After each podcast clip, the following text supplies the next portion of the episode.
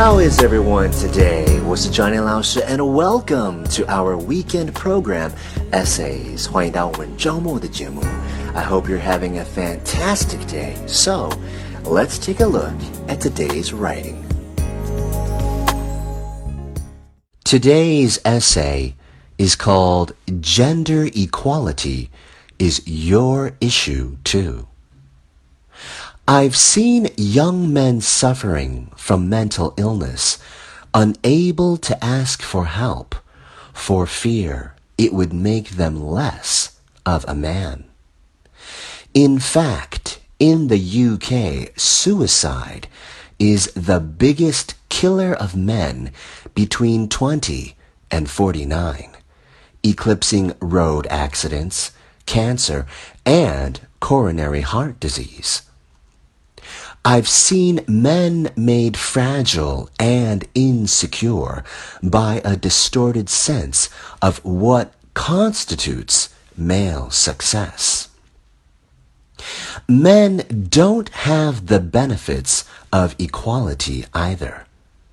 We don't often talk about men being imprisoned through gender stereotypes, but I can see that they are. And when they are free, things will change for women as a natural consequence.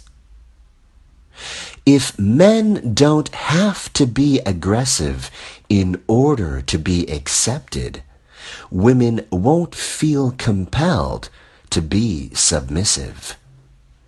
If men don't have to control, women won't have to be controlled. Both men and women should feel free to be sensitive. Both men and women should feel free to be strong. It is time that we all perceive gender on a spectrum instead of two sets of opposing ideals. If we stop defining each other by what we are not and start defining ourselves by who we are, we can all be freer. And this is what he for she is about. It's about freedom. I want men to take up this mantle so that their daughters, sisters, and mothers can be free from prejudice, but also so that their sons have permission to be vulnerable and human too. Reclaim those parts of themselves they abandoned, and in doing so, be a more true and complete version of themselves.